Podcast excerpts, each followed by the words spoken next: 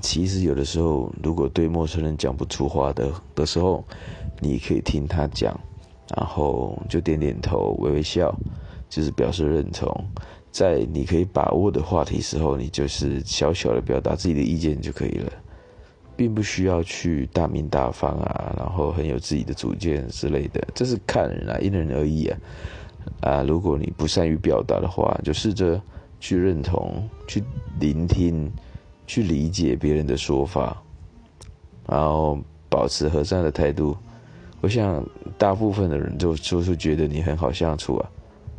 嗯，那这是就是时间久了以后，你大概就可以习惯跟跟陌生人陌生人交谈，可能也不用很多很多的交谈，就是很自然，很自然而已啦。对啊。